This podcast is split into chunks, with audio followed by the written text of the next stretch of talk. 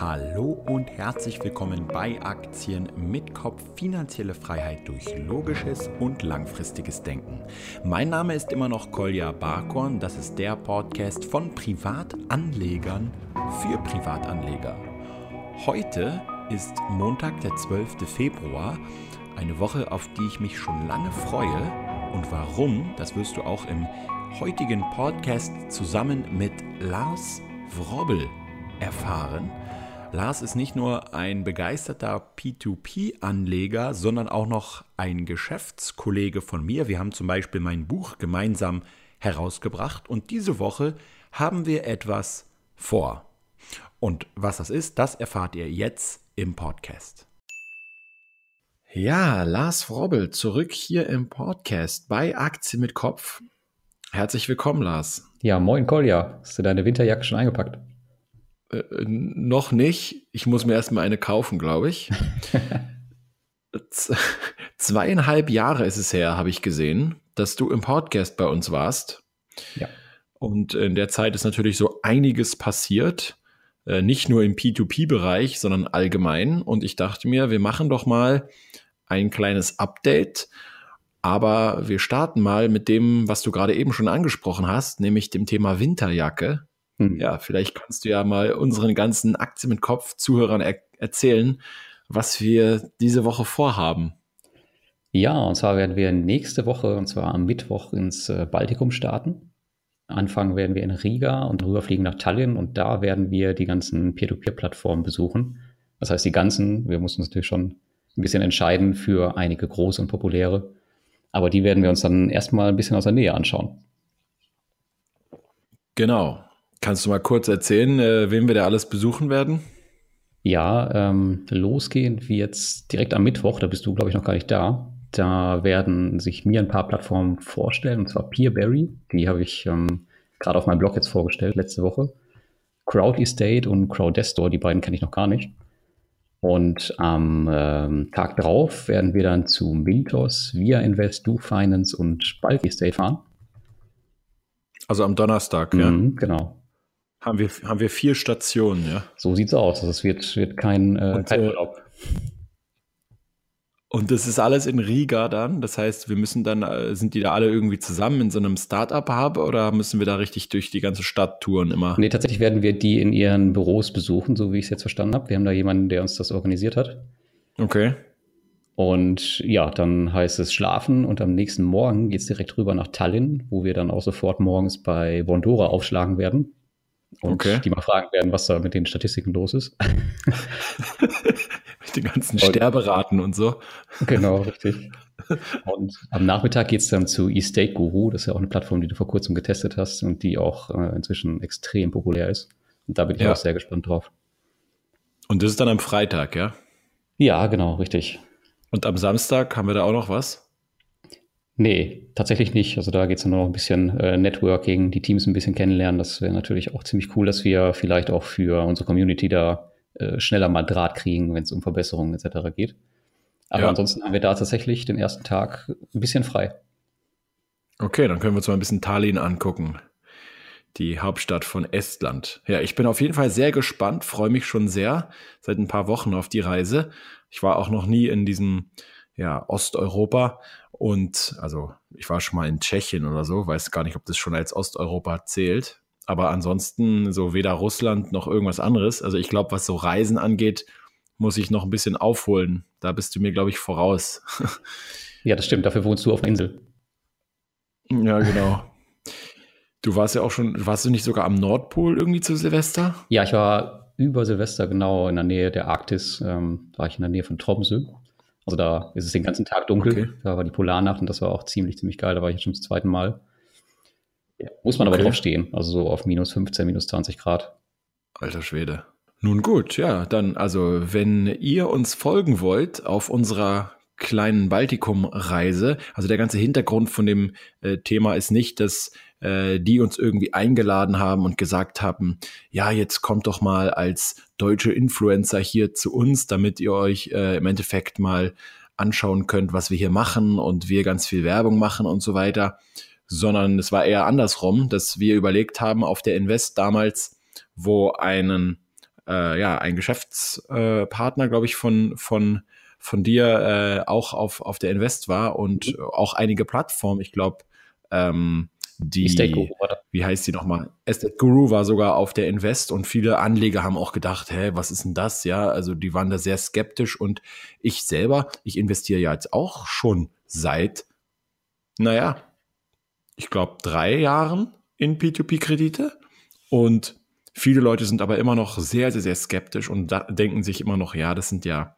Briefkastenfirmen oder äh, kann das überhaupt funktionieren? Und deswegen haben wir uns dann gedacht, fahren wir doch einfach mal hin und machen ein paar Videos, schauen uns das Ganze mal an und können vielleicht dann insgesamt noch ein paar spannende Dinge rausfinden und auch mal den Leuten in Deutschland zeigen, dass äh, das vielleicht äh, auch was Solides ist, was auch längerfristig noch funktionieren könnte. Ja. Das war eigentlich so der Hintergrund der Reise. Und ähm, ja, ihr könnt uns auf unseren jeweiligen Instagram-Accounts auch folgen, wenn ihr wollt. Da werden wir natürlich regelmäßige Foto-Updates äh, schießen. Und äh, dein Account, Lars, den musst du mir nochmal sagen, den verlinke ich dann auch in den Show Notes.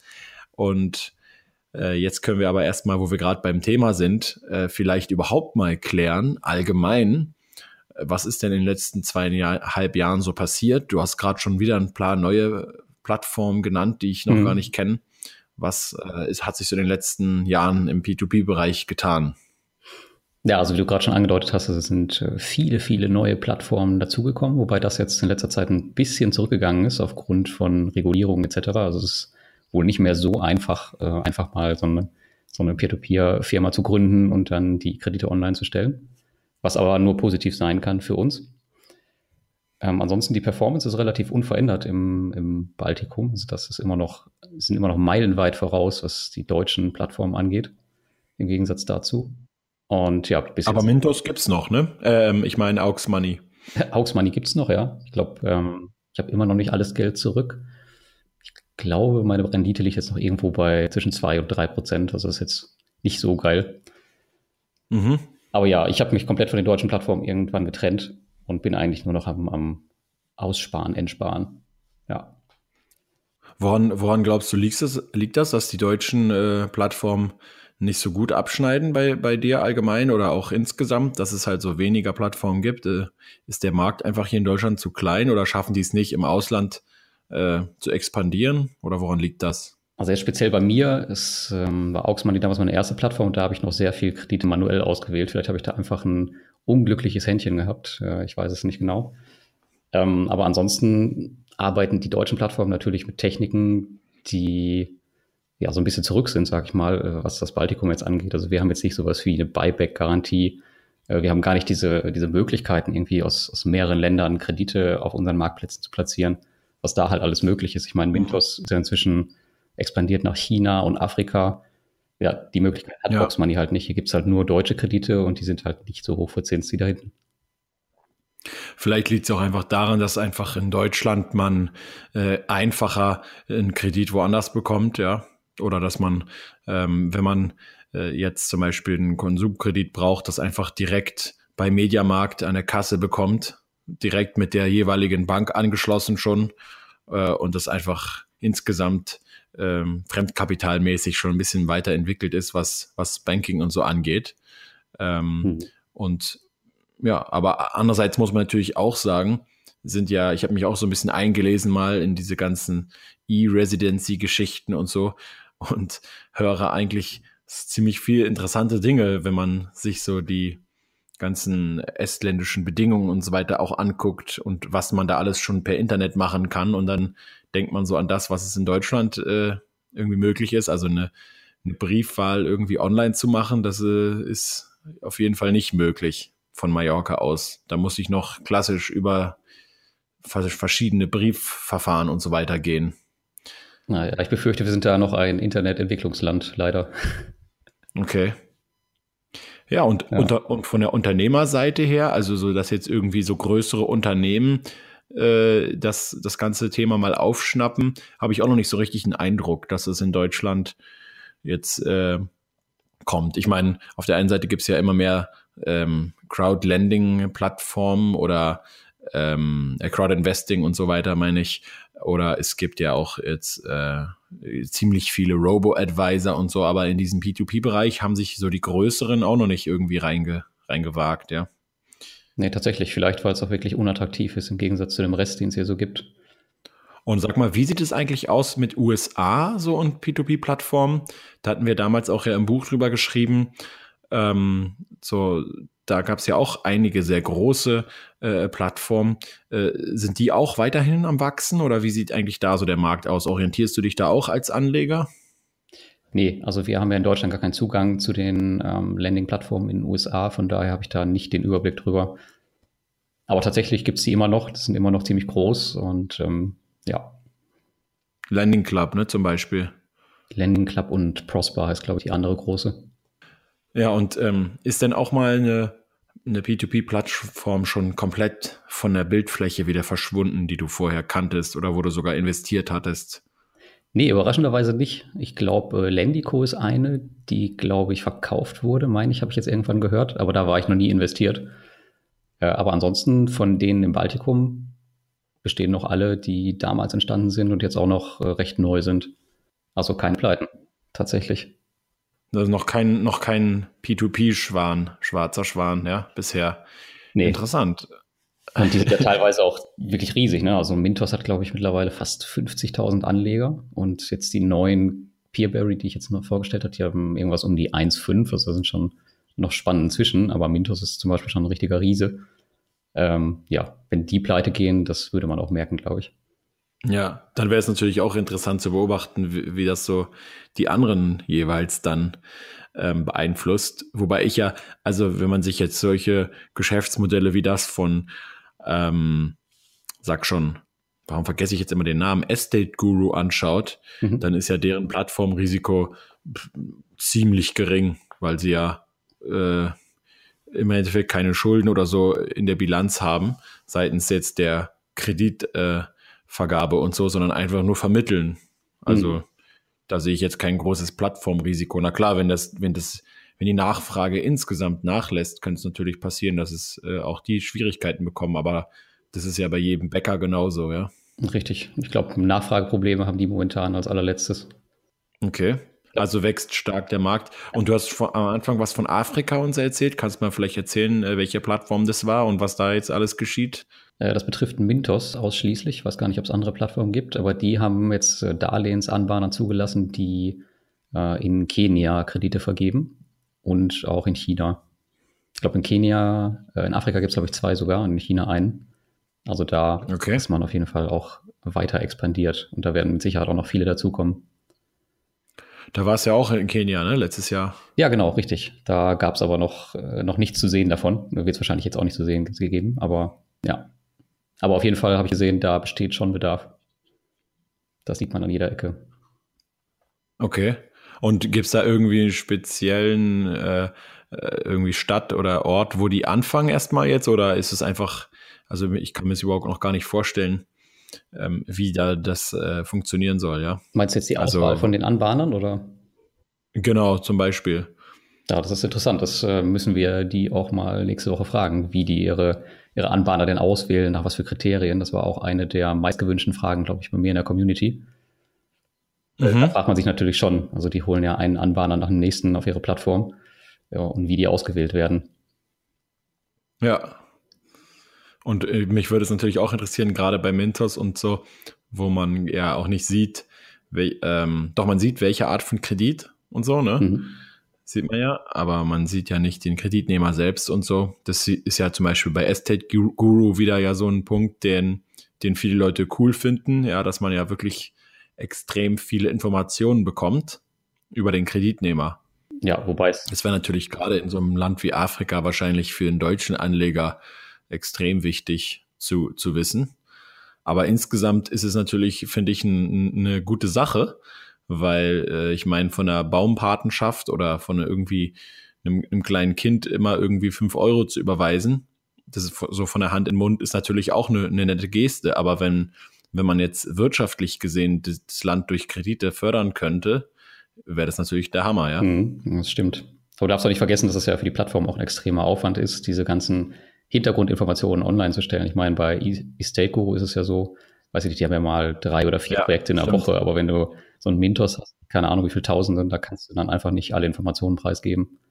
Genau, deswegen ist es ja auch gerade für, für Leute interessant, die halt sagen, äh, äh, ich habe halt die Auswahl. Ich kann selber entscheiden, in welche Plattform und welche Arten von Krediten ähm, für mich interessant sind. Mhm, ja, auf jeden Fall. Okay. Und äh, ja, gibt es sonst noch andere News, äh, andere äh, Dinge, die in den letzten Jahren äh, wichtig sind zu erfahren für Leute, die jetzt irgendwie das Ganze nicht so sehr mitverfolgen? Ähm, also was passiert ist, was man sehr, sehr gut beobachten konnte bei vielen Plattformen, ist, dass sie sich immer mehr auf deutsche Investoren eingestellt haben. Also bei Mintos und Twino gibt es inzwischen Steuerbescheinigungen. Die ganzen Interfaces sind inzwischen auf Deutsch. Also sehr, sehr viel einfacher als damals 2015, als wir so angefangen haben, auf diesen ganzen Plattformen zu investieren. Der Zugang ist deutlich einfacher geworden. Okay. Ist ja wahrscheinlich so das ganze stupid German Money. ja, tatsächlich. Und die von Estate Guru, die haben mir auch erzählt, ähm, die auf Invest hatten die extreme Probleme mit diesem Scam-Problem. Ne? Äh, die, die haben halt jetzt gesagt, wir müssen, wir dürfen nicht mehr mit 12 Prozent oder so werben, das glaubt uns keiner. Ja. Äh, ja, da muss man echt aufpassen. Äh, wo, wo dürfen die nicht mehr werben? Auf der Invest oder? Nee, nee, die, wir sind ja letztes Jahr auf der Invest gewesen, haben mit 12 Prozent geworben und äh, wurden dann so als äh, Scam abgestempelt und die wollen halt dieses Mal äh, auf die Invest fahren und halt mit weniger werben, damit die halt mehr Zulauf kriegen und nicht als Scam direkt abgestempelt werden. okay. Kommen noch andere auf die Invest, andere Plattformen dieses Jahr oder? Ähm, ja, tatsächlich haben sich, glaube ich, drei oder vier angemeldet. Also ich habe fleißig Werbung gemacht, weil ähm, Estate Guru hat einen extremen Vorteil davon auch gehabt letztes Jahr. Okay. Und von daher, das werden wahrscheinlich auch andere Plattformen mitbekommen haben. Und natürlich ist es auch für die Community cool, wenn die den Leuten direkt Fragen stellen können. Das große Problem bei den Plattformen ist allerdings, dass sie keine deutschsprachigen Mitarbeiter haben oder sehr, sehr wenige. Ähm, mhm. Von daher wissen sie noch nicht, wie sie das äh, alles handeln. Aber wir werden auf jeden Fall drei oder vier auf der Invest sehen, ja. Ähm, es gab ja einmal die Geschichte mit ähm, dem einen Darlehensanbahner bei Mintos. Das hatte ich auch mit Richie kurz thematisiert, weil er da wohl irgendwo investiert war auch mit, mit irgendwie paar hundert Euro, aber nur. Der ist irgendwie ausgefallen. Kannst du dich erinnern oder hast du das mitbekommen? Es war ja. eine, ein Darlehensanbahner bei Mintos. Ja, Eurocent, tatsächlich kann ich mich dran erinnern. Eurocent. Genau. Ja. Ähm, hat sich da irgendwas Neueres ergeben? Er hat mir neulich gesagt im Gespräch, dass die äh, bisher wohl ungefähr so ein Viertel oder so von seinen ausstehenden Krediten schon abbezahlt haben. Aber er wartet auch immer noch auf ein, auf ein paar hundert Euro. Ähm, hast du da die Entwicklung mitverfolgt ein bisschen oder? Ähm, ja, habe ich auf jeden Fall mitverfolgt. Was Mintos sehr, sehr gut macht in der Situation, ist auf jeden Fall, dass sie sehr, sehr transparent damit umgehen. Also die informieren extrem gut über das Thema. Ich glaube, es kommt weiß ich nicht, alle acht oder alle zwölf Wochen kommt eine Mail zu dem aktuellen Status dieser Kredite, wie die zurückgezahlt werden und ähm, wie lange es vermutlich noch dauert. Das machen sie ziemlich gut, aber es ist tatsächlich noch kein Ende in Sicht. Okay. Aber auf jeden Fall passiert was. Also bei manchen Plattformen, ich könnte mir vorstellen, bei der deutschen Plattform würde man wahrscheinlich gar nichts hören. So wie bei irgendwelchen Inkasso-Fällen, wo der Status dann jahrelang nicht aktualisiert wird. So wie bei einem gewissen Unternehmen, welches seit zwei, zwei Monaten das Hardcover-Buch nicht versendet an mich. Mein eigenes. Oh ja. Ja. Stimmt, ja, genau sowas. okay. Aber es ist jetzt auf dem Weg zu dir. Okay. Also. Kleiner Insider für die Zuhörer, ja. Äh, aber äh, okay, faszinierend. Also ich muss sagen, ich fand es schon irgendwie so beruhigend irgendwie, dass irgendwann mal auch was ausfällt oder dass auch irgendwie auch mal ein Darlehensanbahner äh, Insolvenz anmeldet. Das hat für mich irgendwie so eher so ein Gefühl von wegen, ah, das kann ja das, also sozusagen, wenn, wenn nämlich alles, weißt du, so glatt läuft über mehrere Jahre und nie was passiert, dann ist es für mich, da bin ich immer sehr skeptisch, wenn sich so mhm. nie manifestieren auf irgendeine Art und Weise. Aber ich muss auch sagen, wenn ich in meine Kredite reinschaue, ich habe jetzt bei Mintos, rufe ich mal zum Beispiel Mintos kurz auf und mache hier mal den, log mich mal kurz ein. Da habe ich jetzt zum Beispiel äh, schon einige Kredite, die halt hier auf ausgefallen sind. Ähm, 25 Euro allerdings nur. Und da steht aber noch nichts von uneinbringliche Forderungen. Ja, also das heißt, hier wird immer noch versucht, bei diesen Darlehen ähm, das Geld und Kapital zurückzubekommen. Ähnlich wie das jetzt zum Beispiel ja bei, bei Eurocent dann ist, ja. Aber mhm. da, da lag es halt dann nicht an den Anbahnern, sondern einfach, dass der Kreditnehmer nicht zurückzahlen konnte. Das heißt, du investierst also da auch in Kredite, die, die keine Buyback-Garantie haben? Ja. Mhm. Ich müsste mal wieder aktualisieren und schauen. Also ich hatte einfach eine Weile lang das Problem, dass ähm, der Autoinvestor äh, immer nicht investiert hat eine Weile, ja. Also das hat ewig gedauert, bis der wieder mehr Kapital investiert hat. Und dann habe ich, bin ich so ein bisschen, ähm, ja, wie soll ich sagen, ungeduldiger geworden. Ist natürlich nicht so gut als Investor eigentlich, aber ähm, ich, ich, ich teste auch immer viel rum mit den, mit den Geschichten zwischendurch und ähm, will auch einfach mehr äh, darüber erfahren. Und deswegen habe ich ähm, ja das dann ohne diese Buyback-Garantie auch äh, noch mit äh, gestellt. Und ähnlich jetzt auch bei Estate Guru beispielsweise, da habe ich auch in äh, teilweise Kredite investiert, wo es halt nicht diese erste ähm, Liquidität ist, äh, beziehungsweise also die erste Hypothek, äh, Hypothek genau. Mhm. Weil, was man ja immer auch bedenken muss, für das höhere Risiko gibt es ja auch mehr Rendite, okay? Und jetzt ist natürlich die spannende Frage, wie viele davon dann am Ende zurückkommen. Ähm, bei Estate Guru ist natürlich noch ein bisschen so eine andere Geschichte, weil man ja da vor allem dann erst nach einem Jahr so richtig Kapital zurückbekommt, ja. Ja, bei den meisten Krediten ist es so, ja. Okay. Gab es sonst noch bei irgendeiner anderen Plattform, Twino oder Bondora, irgendwelche äh, Sachen, die wichtig wären zu wissen für Leute, die sich eine Weile nicht mit beschäftigt haben? Mm, ich glaube, beim Mintos gab es noch die Sache, dass man jetzt eine neue Funktion hat, dass man auch über die Darlehensanbahner hinweg diversifizieren kann. Ähm, damit sowas halt wie bei Eurocent jetzt zum Beispiel dem Einzelinvestor nicht passiert, dass er jetzt 50 Prozent seiner Kredite in Eurocent hat. Das ist noch eine relativ neue Funktion, die auch ziemlich wichtig werden könnte in so einem Fall. Mhm. Kann man auch im Autoinvest einstellen oder? Ähm, ja, ich glaube schon. Schaue ich mal gerade hier. Wenn ich auf Ändern klicke, mhm. ne? Und dann kann man ja immer auswählen, auch die einzelnen Länder und so, ne? Dann müsstest du irgendwo sowas haben wie Portfolio-Diversifikation oder Anbahner-Diversifikation. Okay, sehe ich jetzt gerade auf den ersten Blick nicht, werde ich aber mir mal nachher anschauen. Ja, das macht natürlich Sinn, weil ähm, im Endeffekt, wenn du nur nach der Kreditart, also Immobilie oder Auto oder so, diversifizierst und aber dann auf einmal 80 Prozent oder, oder 50 reichen ja schon, ja, eine hohe Summe in, in einem einzigen Darlehen Anbahner hast, dann kann sowas natürlich auch böse ausgehen. Ja, genau. Und vor allem merkst du es halt nicht unmittelbar. Gerade so, wenn du vielleicht, wie ich, dann auch noch in zehn andere Plattformen investierst, verliert man dann recht schnell mal den Überblick. Okay. Und ähm, ja, du bist aber nach wie vor, also wie man hört, fleißig weiter aktiv. Schreibst ja auch deinen Blog weiterhin, wo du die neuen Plattformen immer mal durchtestest. Ähm, mhm. Wie ist eigentlich so? Jetzt würde mich mal interessieren, so die Community im, im P2P-Bereich. Ähm, also wir in, in den Aktien-Communities, die es ja in Deutschland gibt, ähm, da, da wird ja rauf und runter diskutiert, was das Zeug hält. Also im Endeffekt habe ich das Gefühl manchmal, das ist also der Markt, der hält uns in den mhm. Bann. Jede Änderung wird sofort bis ins kleinste Detail diskutiert.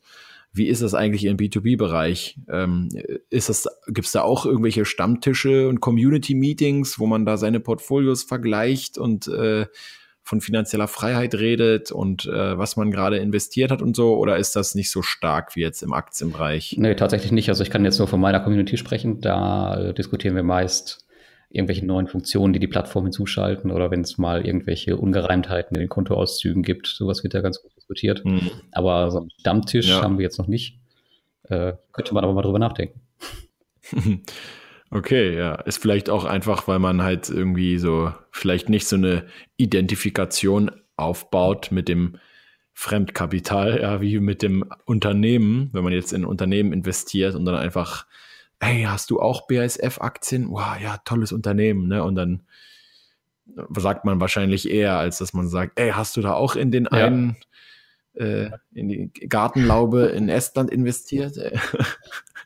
die wir ja zum Teil auch besuchen gehen werden. Ja, da bin ich schon richtig gespannt. Ja, genau. Estate Guru hat äh, ein Projekt, das wir besuchen werden, was glaube ich auch schon zum Teil gebaut ist, wo wir wahrscheinlich auch investiert sein werden. Ähm, da bin ich mal sehr gespannt, ja. Okay, und Anna, was, was geht sonst noch investmentmäßig bei dir so, abgesehen von P2P? Ansonsten habe ich noch fleißig meine ETFs, wobei ich das mit den Jahren umgestellt habe. Ich habe irgendwann mal angefangen mit dem Komma-Portfolio auf diesen, diese zehn ETFs gestreut und habe äh, ganz zu Anfang schnell gemerkt, okay, das ist viel zu viel. Mittlerweile habe ich nur noch einen einzigen, das ist nämlich der Arero. Da bin ich noch fleißig dabei. Ansonsten habe ich irgendwann angefangen, mir ein Dividendendepot aufzubauen. Dann mhm. die Peer-to-Peer-Kredite natürlich, die immer noch einen recht großen Anteil haben. Ich glaube, momentan liege ich so bei 16, 17 Prozent rum.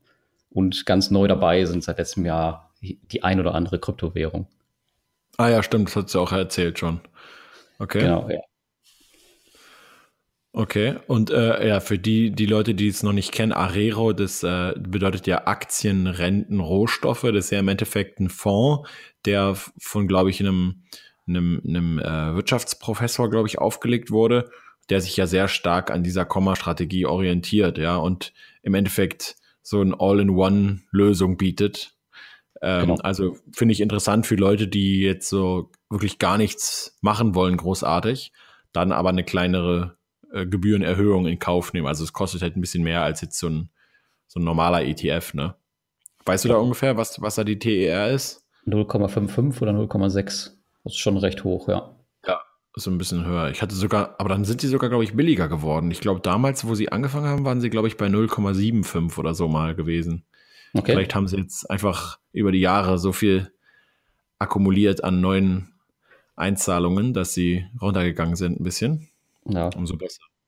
Aber das ganze Thema ETFs ist natürlich, ja, ich sag mal, für mich persönlich irgendwie unsexy geworden mit der Zeit, weil ich habe halt damit angefangen, aber irgendwann baut man ja seine Erfahrung aus und will neue Sachen ausprobieren.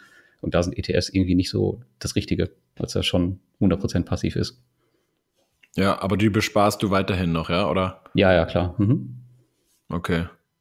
Und äh, dann noch Dividendenaktien. Hast mhm. du da äh, ein paar Favoriten oder spezielle Strategie, wie die du da befolgst, oder suchst du dir einfach ein paar raus? Nee, tatsächlich verfolge ich da ähm, ja eine ganz bodenständige Dividendenstrategie, indem ich in recht große Unternehmen investiere, so wie es auch der Jonathan, glaube ich, macht. Mhm. Und ähm, was ich da aber nicht mache, ich mache zum Beispiel jetzt nicht wie du jetzt irgendwelche Geschäftsanalysen, weil ich da jetzt nicht so die Zeit für habe, sondern ja. ich suche mir halt die Meinungen aus, aus dem Internet, wie zum Beispiel von dem Alex Fischer, vom Dividendenalarm äh, oder vom Dividendenadel und versuche dann da so einen Schnitt zu finden, um meine Investmententscheidungen zu treffen. So habe ich es zum Beispiel bei, damals bei den Sportwetten auch gemacht und das klappt eigentlich wunderbar. Okay, stimmt, hast du im ersten Podcast damals erzählt. Aber das machst du nicht mehr, oder? Ähm, nee, mache ich nicht mehr. Nein. So Wetten oder Gaming oder irgendwas in dem Stil? Nee, halt nur Kryptowährung. Ja, okay. Ist ja also doch. Aber da nur so mit Schnupperkapital oder schon auch ein bisschen mehr? Ähm, eigentlich war es nur Schnupperkapital, aber du hast ja wahrscheinlich auch beobachtet, was 2017 so passiert ist und ähm, der Betrag ist sehr, sehr schnell angewachsen zu als, ja, zu einem recht großen Batzen, der dann nicht mehr unbedingt Schnupperkapital war. Ähm, okay. Das hat sich aber jetzt den letzten Monat auch wieder revidiert. Äh, ich glaube, weiß ich nicht, 60 Prozent eingebrochen oder so. Ja. Innerhalb von drei Tagen 14.000 Euro verloren. Das geht dann recht fix. Okay. Ja. Also quasi so ein automatisches Rebalancing. ja, ja, genau, richtig. Aber gut, da konnte man letztes Jahr tatsächlich auch wenig falsch machen. Also wichtig dabei ist nur halt, dass du dein Geld irgendwann wieder rausziehst. Ähm, ja, aber das vergessen halt die meisten. Ja, wäre vielleicht auch interessant, sich zu überlegen, wenn man jetzt äh, so viele unterschiedliche Assetklassen hat, die ja alle äh, risikoreich sind, also auf ihre eigene Art, aber Aktien, Arero, P2P, Kryptos sind ja alles, äh, egal auf welche Art und Weise man es misst, äh, mit, mit, mit ziemlichen Risiken auch verbunden. Sowohl einmal halt äh, Plattformrisiken, auch Liquidität ist ja eine Sache, die ich ziemlich häufig in der, in der Kryptowährungsgruppe lesen kann. Ähm, also ich verfolge das immer so ein bisschen mit, ähm, was, was halt so da abgeht. Und äh, weil es mich auch interessiert, was neue Anleger halt so daran, daran halt so begeistert. Und da lese ich halt sehr, mhm. eigentlich jedes Mal, wenn ich in der Gruppe bin, lese ich, dass irgendjemand irgendwo an seine Coins nicht rankommt. Irgendwas ist gesperrt, irgendwo ist halt äh, eine Sa Seite gehackt worden. Jetzt war, glaube ich, vor ein paar Tagen auch schon wieder irgendwas. Und das ist natürlich auch immer ein Risiko, was man beachten muss, dass es nicht nur um Rendite geht, sondern im Zweifel, wie komme ich auch die, an diese Rendite wieder ran. Ne? Ja, also gerade bei den Kryptowährungen ist das echt extrem schlimm. Teilweise ich glaube, wir hatten jetzt mal eine Zeit, da war vier Tage Krakendown. Das ist ja so eine mit der größten Plattformen auch. Das muss man sich mal vorstellen. Also wenn jetzt zum Beispiel die Börse Stuttgart irgendwie vier Tage am Stück zu hätte in der Woche, ja. das kann man sich gar nicht, kann man sich gar nicht vorstellen. Aber da ist es halt normal, dass die, dass die Börsen dann halt bei hohem Betrieb teilweise echt in die Knie gehen. Aber man hat doch eigentlich seine, seine Coins, die hat man doch in so seiner eigenen Wallet, oder? Dann ist doch eigentlich. Richtig. Das heißt, das heißt, wenn die Börse down ist, dann kannst du halt in dem Moment nicht traden, aber ähm, so wie ich das, aber du trotzdem behältst du ja deine Coins, ne?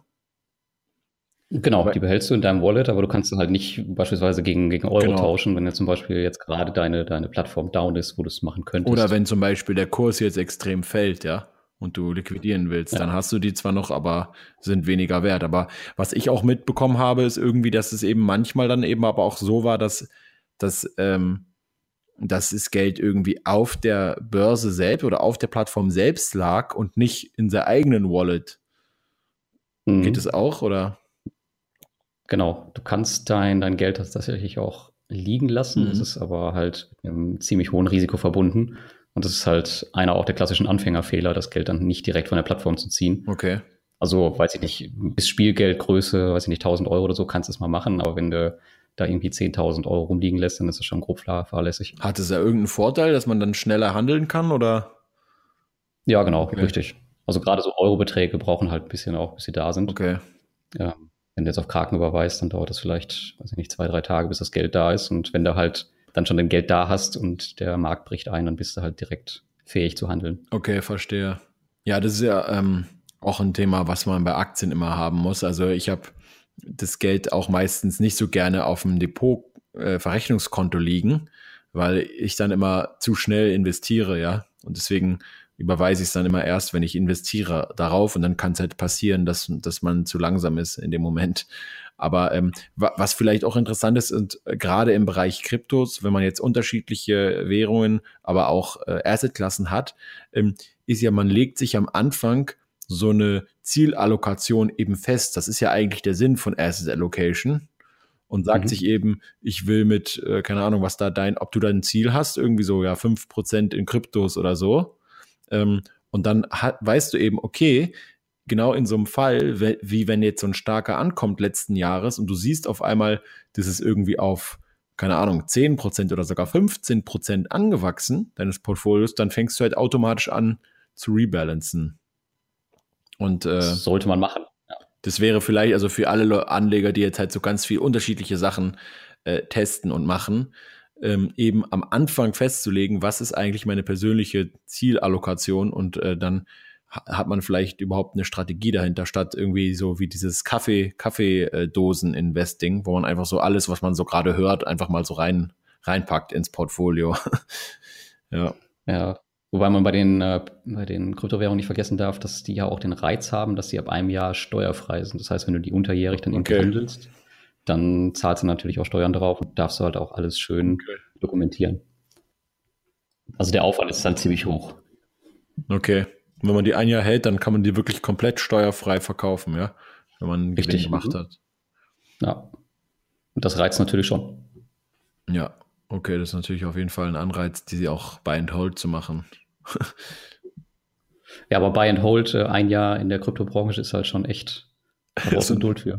Ganze Dekade so, im normalen Leben. Man hat das Gefühl, ja.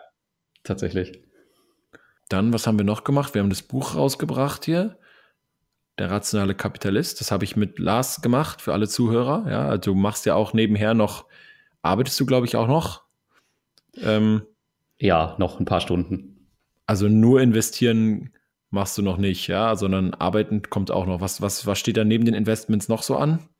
An Arbeit? Ich, ich bin tatsächlich noch angestellt, auch wenn es jetzt finanziell nicht mehr sein müsste, aber es äh, füllt halt irgendwie meinen Tag aus und bringt mich in Routine. Und ja. ähm, ansonsten habe ich halt noch äh, mein Publishing-Business auf Amazon, das eigentlich so das Größte ist und womit ich halt mein Geld verdiene und dazu äh, zum Beispiel auch so eine Veröffentlichung wie dein Buch. Ja. Und das frisst so den, den größten Teil meiner Zeit auf. Ja, ich habe äh, vorhin, als ich noch den, das Intro und Outro äh, eingesprochen habe fürs Hörbuch, habe ich ja dein, deine Vorlagen mir angehört und da war irgendein Buch, was, was ihr, glaube ich, übersetzt habt, ja, aus dem Englischen äh, mhm. äh, aber kein, kein irgendwie Ratgeber oder so, oder? Sondern es war irgendwie, glaube ich, so ein, so ein Geschichtenbuch oder was war das? Äh, doch, das war so ein Esoterik-Ratgeber von 1900. Ah, okay. Mhm. Esoterik-Ratgeber abgefahren. Ja. Und, und wie kommst du dann darauf, dass du das, äh, schreibst du die dann an und sagst, hey, habt ihr Bock, das auf äh, Deutsch rauszubringen oder? Ähm, nee, tatsächlich, das, was ich dir jetzt geschickt hatte, das war eins meiner ersten Bücher. Und mhm. damals habe ich halt einfach, fand diese Bücher cool und wollte die halt übersetzen. Und ähm, wenn die Autoren schon lange tot sind und ihre Rechte nicht weitervererbt haben, dann musst du natürlich genau recherchieren. Dann kannst du die halt einfach ins Deutsche übersetzen und hier wieder neu veröffentlichen. Das war damals so eine Zeit lang meine Strategie. Das mache ich allerdings heute nicht mehr, weil es einfach viel zu viel Aufwand ist, im Gegensatz zu einem Buch einfach selbst zu schreiben oder schreiben zu lassen. Also diese Übersetzung mhm. von alten Büchern, das ist nicht ohne. Ja, sowas ähnliches gibt es ja auch bei äh, Musikstücken, ja? wenn die, glaube ich, 200 Jahre alt sind, dann verfallen, glaube ich, auch irgendwann die, die Rechte, ja. Ah, okay. Also bei den, bei den Vivaldi vier Jahreszeiten zum Beispiel und solchen Geschichten, da gibt es, glaube ich, dann auch keine Rechte mehr drauf. Das wäre vielleicht noch ein Nebenbusiness für dich.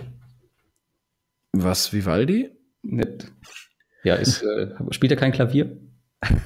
ja, Vivaldi war ja berühmter Komponist, der hat die zum Beispiel die vier Jahreszeiten komponiert. Aber äh, der war eher so ein Geigenspieler, glaube ich, selber. Okay, da kennst du dich besser Weiß ich gar nicht genau. Nee, aber ich habe genug Businesses hier am, am, am Hasseln. ja, aber ist ja, ist ja ein phänomenal. Du erzählst das hier so ganz, ganz salopp, aber machst du ja im Endeffekt, tanzt ja auf, auf vielen Hochzeiten. Ja. Ähm, aber klappt alles gut so parallel, kann man gut managen, ja? Ähm, also, nee, die meisten Menschen können das nicht, aber bei mir klappt's. Aber ich muss halt immer so voll beschäftigt sein, weißt du? Ich kann das nicht so irgendwie abends eine halbe Stunde rumsitzen und gar nichts tun. Natürlich mich mal so ein bisschen unproduktiv. Ähm, mhm. Ja, aber man muss das natürlich richtig aufstellen und man muss Prozesse dahinter haben. Also, es muss immer klar sein, wann was zu tun ist. Also man darf jetzt nicht irgendwie in den Tag starten und nicht wissen, was zu tun ist. Du machst das ja auch immer mit deinen fünf Punkten. Ähnlich ist es bei mir auch. Ja. Ähm, tote mhm. Zeiten reduzieren, und dann natürlich auch gerade was Publishing angeht, äh, Outsourcing nutzen. Das heißt, dass ähm, zum Beispiel Leute deine Bücher schreiben, deine Covers designen, die Lektorate machen. Ja, und dann deinen Slogan natürlich Fresse halten und arbeiten. Ja, irgendwie machst du das aber noch besser als ich, habe ich das Gefühl. Äh. Ja, ja, was du brauchst, ist erstmal ein Kalender, glaube ich, oder? ich habe einen, ja. Aber tatsächlich äh, habe ich äh, meistens keine Termine und leicht ein Sitzen. Okay. Das heißt, ähm, das heißt, die vergesst die einfach manchmal, so wie in unserem Fall.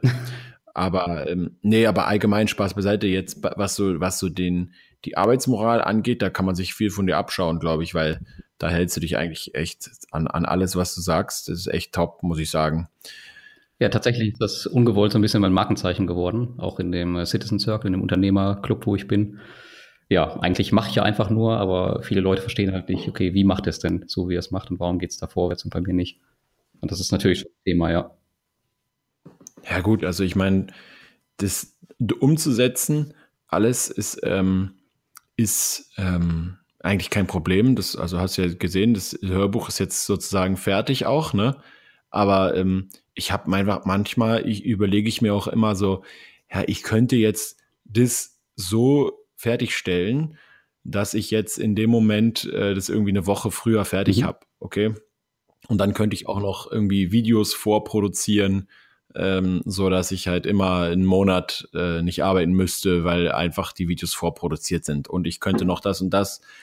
Aber irgendwie gibt es auch noch genug andere Sachen, finde ich, neben der Arbeit, die interessant sind, die man, die ich nicht, wo ich mich nicht irgendwie immer erst dann nach einem halben Jahr oder so mit belohnen will, sondern wo ich einfach sage, ja, das muss jetzt auch, das ist einfach auch so ein fester Ablauf mittlerweile. Ähm, also zum Beispiel, ich spiele ein Schachturnier eigentlich am Tag, ja. Und äh, das steht in meinem Zeitmanagement-Ding eigentlich genauso fix drin wie andere Sachen. Und das will ich auch nicht da rausnehmen, weil ich einfach mir denke, immer so, das darf ja, nicht zu kurz also das, kommen. Da ist jeder halt äh, anders und ja. sehr, sehr individuell. Also ich habe halt immer diese, diese Blockzeiten, wenn ich vier Wochen im Ausland bin oder so, wo ich dann halt sehr, sehr wenig mache und dann vielleicht mal das Publishing sein lasse. Und ja, ja das hatte ich jetzt im Dezember und Januar fast, abgesehen von deinem Buch. Ähm, ja, aber ansonsten sind diese Auszeiten auf jeden mhm. Fall auch wichtig. Und ob man sich die jetzt über einen Tag nimmt oder einmal im Blog, das ist eigentlich egal. Sollte jeder so seinen Weg so ein bisschen finden.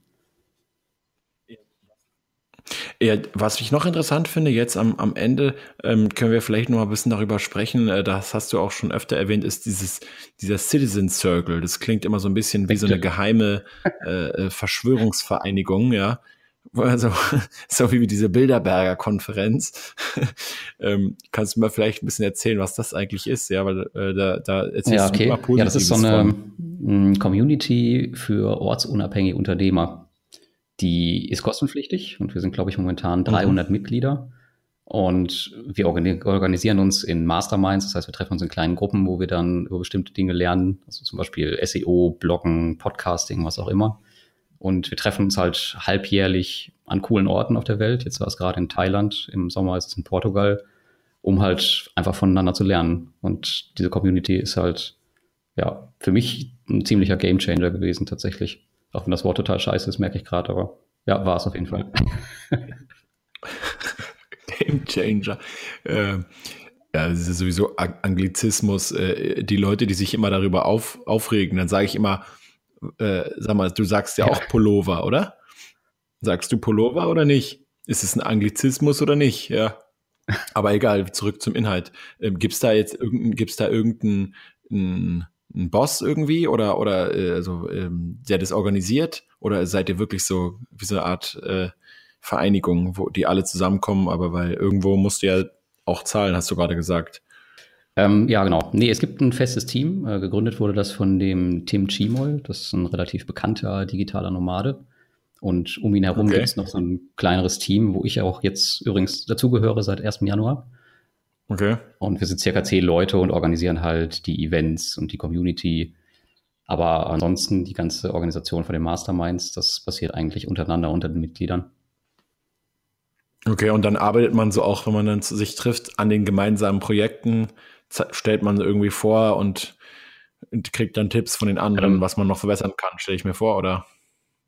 Ja, richtig, ganz genau. Also wenn wir uns dann treffen halbjährlich, dann machen wir solche Konferenzen, wo es ein paar Vorträge gibt zu bestimmten Themen und dann halt auch mhm. Workshops.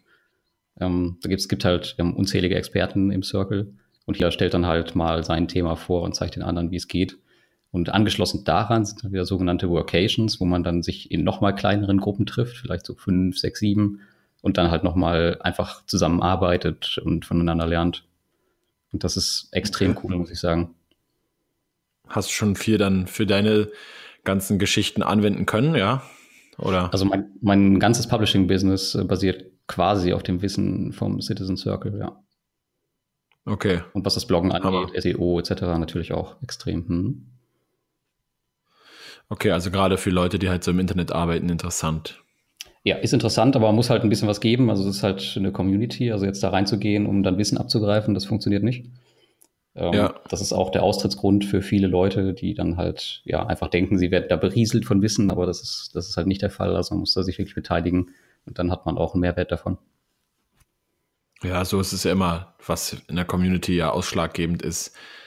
Äh, so sieht's aus. Wenn Leute halt sich wundern, wenn Leute sich wundern, warum ich halt so viele Beiträge ab und zu lösche aus der Community, ja, dann eben genau wegen, weil ich mir immer genau diesen, diesen Gedanken mache, was hat sich der, der jetzt gerade das gepostet hat, dabei gedacht und hat man irgendwie gesehen, dass er mit diesem Beitrag, den er da geschrieben hat, äh, irgend so quasi was investiert hat, ja, in die Community oder hat er einfach nur irgendeinen irgendein, ja, Gehirnfurz abgelassen. Und dann äh, kann es halt passieren, dass der auch mal wieder verschwindet. Ja. Weil er stinkt. Gehört jetzt Tagesordnung. Und jetzt sind ja die Leute, die einfach eintreten und dann unkommentiert einen Link posten und sonst nie was anderes gepostet ja, genau. haben. genau. Ja, das meine ich halt, das ist so ein Klassiker. Genau. Aber das ist natürlich dann extrem wichtig. Das heißt, es gibt auch so richtige äh, Bestimmungen, ja, dass man sagt, okay, du, du kannst jetzt nicht einfach nur hierher kommen und dich hinsetzen und irgendwie ähm, nichts tun, sondern du musst, damit die anderen Leute natürlich auch was von dir haben, musst du im Endeffekt auch was beitragen, ja. Und dadurch kann ich mir echt vorstellen, dass es eine ganz produktive Atmosphäre dann ist. Ja, genau. Also ich glaube, es gibt auch genug stille Mitleser, aber die haben halt nicht so viel davon. Also das ist halt immer noch mal was anderes, wenn man sich halt aktiv mit den Menschen auseinandersetzt und sich mit denen trifft, als wenn man einfach nur so ein paar äh, Wortfetzen irgendwo abgreift. Aber das ist ja immer so, ja. Auch in der Ausbildung oder im Studium, wenn du halt der bist, der mitarbeitet, mit dem Lehrer vorne und quasi den Unterricht dadurch auch mitgestaltet, dann ja, lernst du halt einfach mehr. Ähm, ja, kann ich jetzt von meiner Schulzeit nicht sagen, aber generell, ja, kann das passen. ich von meiner auch nicht, aber bei, bei dem Fitnessfachwirt war es halt so. Ja. ja. Teilweise halt irgendwie die Hälfte der Zeit mit dem, mit dem Dozenten unterhalten, während des Unterrichts, über die, über die ganzen Inhalte. Und viele Leute sitzen dann da halt rum und hast so das Gefühl, die, die, weil das ist ja alles freiwillig, das ist ja nicht mehr wie Schule. Die müssen das ja nicht machen, aber du hast das Gefühl, die gehen da hin und äh, ja, äh, so dabei sein ist alles. Ja, wobei ich das immer nicht verstehen kann. Also Schule kann ich es verstehen, da wird man ja quasi hingezwungen. Aber so bei freiwilligen genau. Sachen dann sich da gar nicht zu beteiligen, das ist immer so ein bisschen fragwürdig, finde ich. Ja, aber egal, nicht unser Problem. So sieht's aus. Ähm, jetzt haben wir 45 Minuten rum. Ich kann nur sagen, wir haben alle wichtigen Sachen, glaube ich, erstmal durch. Und ähm, ja, ihr könnt Lars auf jeden Fall auch folgen. Äh, nicht nur bei Instagram, sondern natürlich auch äh, äh, ja, bei Blog-Inhalten auf seinem ähm, P2P-Blog. Den verlinke ich euch auch nochmal unten. Und äh, ja, bitte schreibt doch noch, falls ihr konkrete Fragen habt, die wir an die äh, P2P-Unternehmen und Plattformen stellen sollen, die euch immer schon so richtig auf der Zunge gebrannt haben, dann könnt ihr in die Investieren in P2P Privatkredite Gruppe bei Facebook beitreten. Und dort hat Lars einen, einen Beitrag oben fixiert. Mhm. Ne? Dort äh, können ja noch Fragen gestellt werden. Und dann werden wir uns natürlich die guten Fragen auch aussuchen. Also bitte auch hier investieren und äh, wohl überlegte Fragen stellen. Und dann, äh, ja, bin ich auf jeden Fall richtig gespannt. So sieht's aus, ja. Ich bin auch echt gespannt, was wir da so erleben werden. Gerade auch mal die ganzen Teams persönlich kennenzulernen, mit denen man jetzt auch schon mal in Kontakt stand. Das wird schon eine ganz nette Sache werden, hoffe ich zumindest. Oder wir investieren danach nicht mal in Peer-to-Peer, -Peer. das kann natürlich auch sein.